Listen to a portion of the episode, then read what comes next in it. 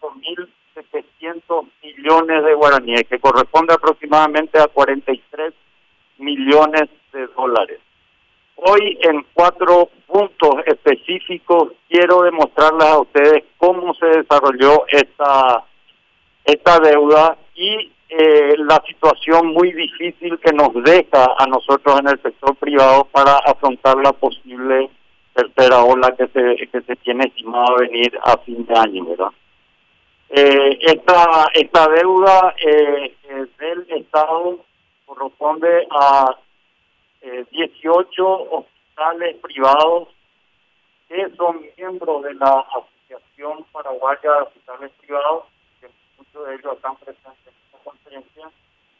Les quiero recalcar que las autoridades del Estado están al tanto de, de, nuestro eh, problema y que hemos tenido comunicación constante con el Ministerio de Salud, hemos comunicado al Ministerio de Hacienda y hemos tenido la semana pasada una reunión con la autoridad hemos comunicado a la Comisión de Salud, con la Cámara de Senadores y de nuestra situación y tenemos eh, agendadas reuniones con ellos esta semana.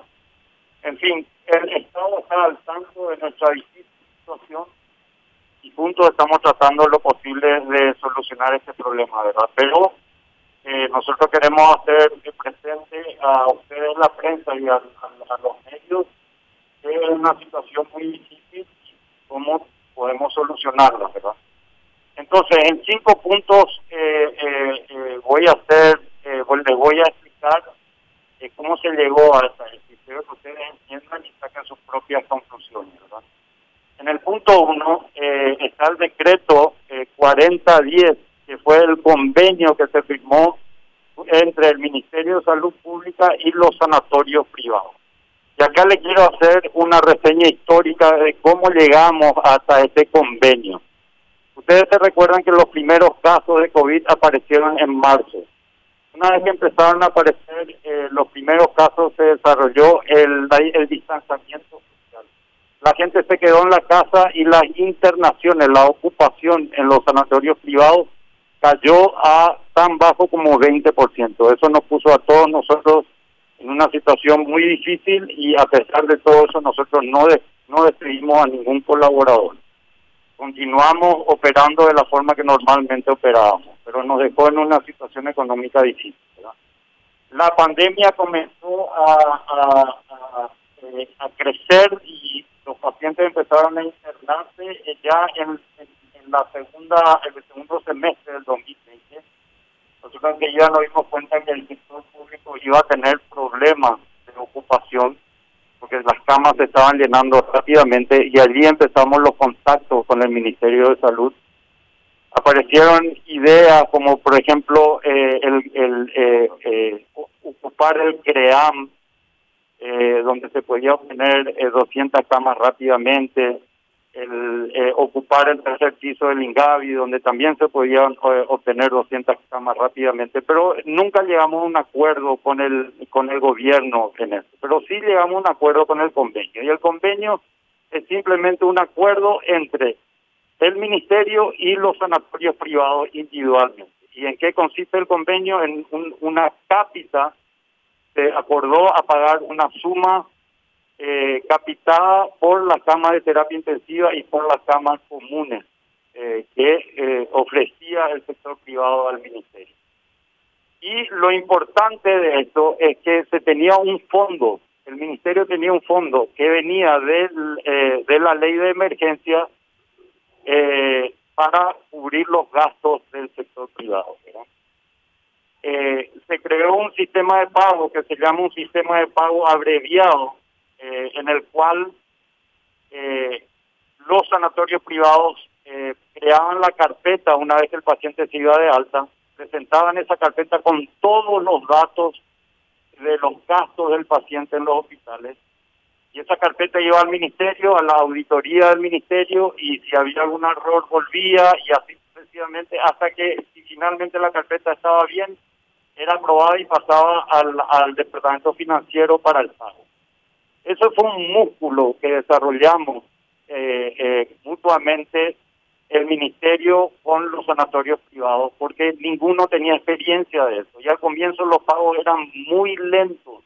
De eso muchas veces nos quejamos en los medios, con las autoridades, etcétera, etcétera. Porque nosotros ya estábamos gastando eh, mucho en crecer, pero no, no veíamos los pagos de parte. Pero eh, fue un, un músculo, como dije, que ya estaba llegando a, un, a una casi perfección ya hacia abril. Entonces nosotros estábamos eh, estimulados a seguir creciendo y a seguir apoyando al Estado en crecer en la máxima cantidad de camas posible que teníamos para atender a pacientes del sector. Y así fue que eh, nosotros llegamos a crecer a un total de 263 camas en terapia intensiva y 667 camas comunes. Si sumamos esto son 800 camas. Es un hospital de 800 camas que, que se creó en menos de un año. Ustedes se imaginan la, la logística y la, los gastos que tuvimos nosotros para lograr esto eh, equipos, insumos y por no decir mucho más importante, los recursos humanos que se requirió formar para poder crecer de esta forma. Lo importante de esto es que nosotros crecimos responsablemente porque teníamos la garantía de que había un fondo que iba a cubrir estos gastos. Y en eso entonces, por ejemplo, nosotros en el Grupo San Roque empezamos en septiembre eh, eh, el Hospital San Lorenzo un hospital que estaba dedicado exclusivamente a pacientes COVID. Ese hospital creció de 46 camas a 86 camas rápidamente. Lo que hicimos ahí de eh, eh, habitaciones individuales las convertimos en habitaciones dobles, porque fue diseñada de esa forma, e inmediatamente crecimos al doble. Luego se habilitó el Hospital Santa Julia, que fue completamente COVID, y cuando la pandemia eh, explotó en marzo, abril, se habilitó la mitad del, de los hospitales San Roque y La Costa. Y quedaron las otras mitades para atender a los pacientes polivalentes. Y todos los sanatorios del sector privado hicieron lo mismo. Eh, invirtieron una enorme cantidad de recursos para poder adaptarse a esta pandemia y ayudarle al sector público a atender a la mayor cantidad de pacientes posibles de ese sector. Y así fue como eh, vino en abril la ley 6725 que crea el Fondo Nacional para Cobertura de Gastos durante la hospitalización en terapia intensiva. Esta fue una ley que daba cobertura total a pacientes eh, que estaban internados en terapia intensiva, tanto del sector privado como del sector público los fondos de esta ley, que, que, eh, eran 90 mil salarios públicos, aproximadamente 30 millones de dólares, provenían del exceso que sobraba de la ley de emergencia, que ya no había más eh, exceso, también de los fondos socioambientales de las binacionales, eh, Itaipú y Yacireta, que con el tiempo nos dimos cuenta que ya no tampoco no tenía más fondos, y de donaciones o reasignaciones de Hacienda, que es lo que se está haciendo ahora, estamos recibiendo pagos de Hacienda por un sistema normal de pagos eh, eh, por fondo del FONACIE, ¿verdad? Eso, si sigue todo así, vamos a cobrar en 10 años, no sé. Y luego, en mayo, se promulgó la ley 6742, que hace lo mismo para pacientes de camas comunes, pero sin más fondos, o sea, con los mismos fondos de, de la ley 6725 se crea la ley de eh, eh, 6742. Eh, de ahí, eh, como ustedes pueden ver en esta gráfica, eh, desde septiembre hasta agosto de este año, en casi un año, lo, el, los sanatorios del sector privado atendimos a más de 5.700 pacientes, de los cuales 3.645 estaban en salas comunes y 2.072 eh, estuvieron en eh, terapia intensiva. Eh, cabe recalcar que estos fueron los pacientes del sector público que fueron atendidos en nuestro sanatorio. Nosotros normalmente empezamos con casi 100% de pacientes COVID del sector privado y fuimos creciendo paulatinamente hasta llegar en abril a un porcentaje prácticamente igual, 50% del sector privado y 50% del sector público en nuestros sanatorios, ¿verdad? Quiere decir que en ningún momento rechazamos pacientes del sector privado y atendíamos la mayor cantidad posible de pacientes del sector público para eh, eh, eh, salvaguardar las necesidades del momento. O sea, en total eh, tenemos estimado que nosotros vimos más de 10.000 pacientes eh, COVID en nuestros sanatorios, de los dos eh, sectores. Nosotros veníamos bien este, veníamos bien hasta hasta abril. Hicimos un esfuerzo tremendo para crecer, pero la ley creció la, la, las necesidades y la deuda el, el, el, el sector eh, el, Estado tenía con nosotros. Y como ustedes se imaginan del, del 50% de, de, de pacientes del sector público que teníamos pasó a ser el 100%, tanto en camas de terapia intensiva como en camas comunes y como el ministerio dejó de pagar en esa época, la deuda creció exponencialmente. Y eh, desafortunadamente ahora con esa deuda rompe la cadena de pagos eh, y nosotros no tenemos recursos para, para cumplir nuestras obligaciones con los proveedores, tanto de insumos como farmacéuticos, y por sobre todo nuestros generales, los que estaban en el campo de batalla, que son los médicos tratantes, ¿verdad? Eh, eh, entonces, como podemos ver en esta gráfica, de la deuda eh, total del Estado eh, de 304 mil millones, prácticamente el total, casi el 90% de esa deuda es deuda de la ley. El Estado lo que pagó hasta ahora es 107 mil millones, es, eso es 100% convenio y del convenio todavía nos debe aproximadamente eh, un 30%. Pero la principal deuda que, se creó en, en, esta pandemia fue las, las deudas provenientes de las leyes. Entonces ahora le voy a dejar nuevamente al doctor eh, Zarza que explique la difícil situación que nos deja a nosotros en el sector privado para atender las necesidades que estimamos va a haber con la tercera ola que viene por la variante Delta del COVID, ¿verdad? Doctor Saca. Doctor José Sara, uso de palabra presidente de la Asociación de Sanatorios Privados. Gracias, doctor Doria.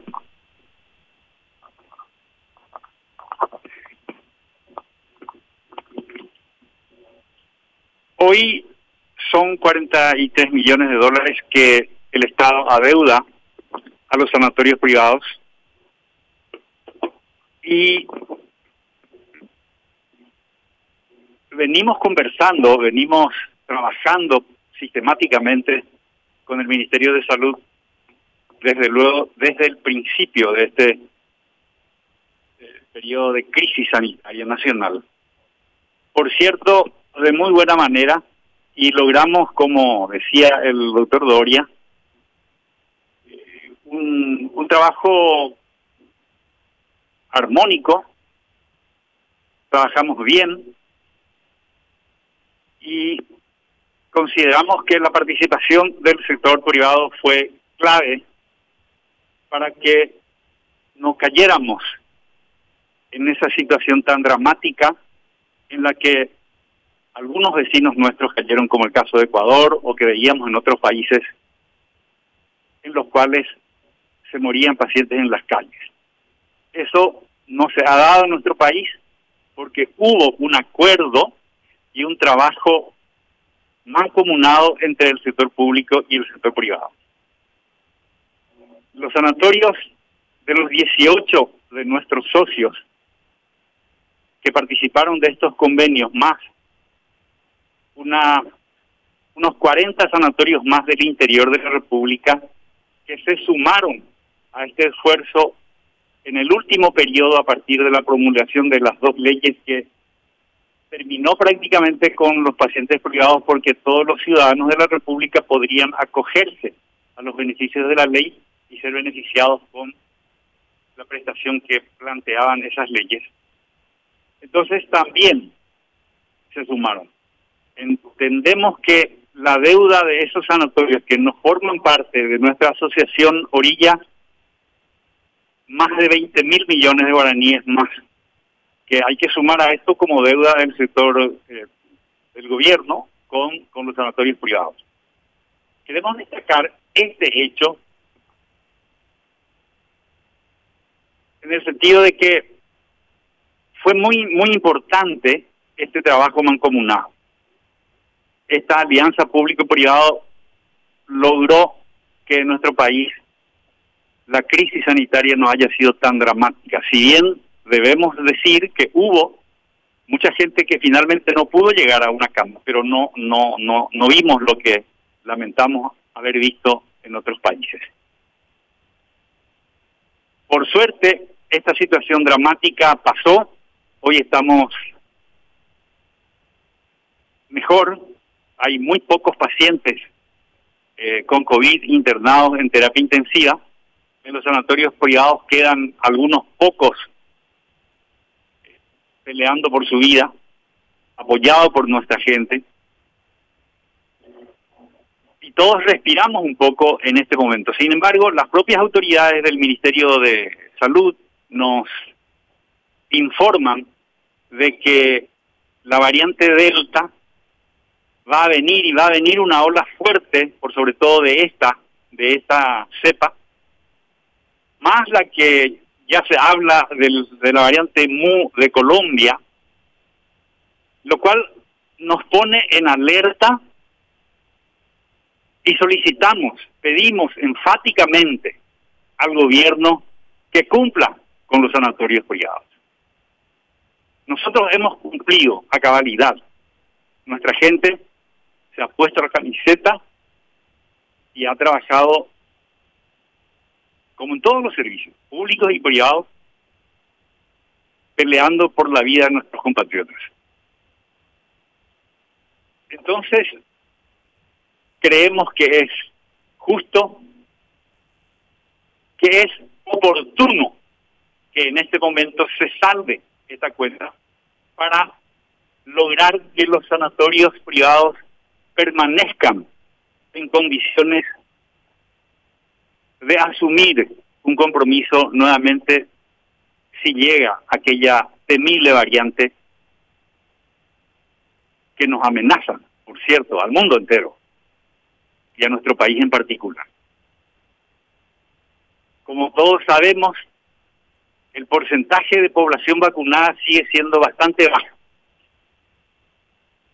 Es mañana nomás, a través de, ustedes, de los medios, veíamos que existen más de 900 mil personas mayores de 50 a 60 años aún no vacunadas. Esas van a ser víctimas fáciles si viene una variante peligrosísima como es la Delta por lo que les agradecemos a ustedes que nos hayan dado la oportunidad de poder comunicarnos con la gente, con la ciudadanía, que la gente sepa qué es lo que estuvo haciendo el sector privado y al gobierno le pedimos que honren su compromiso.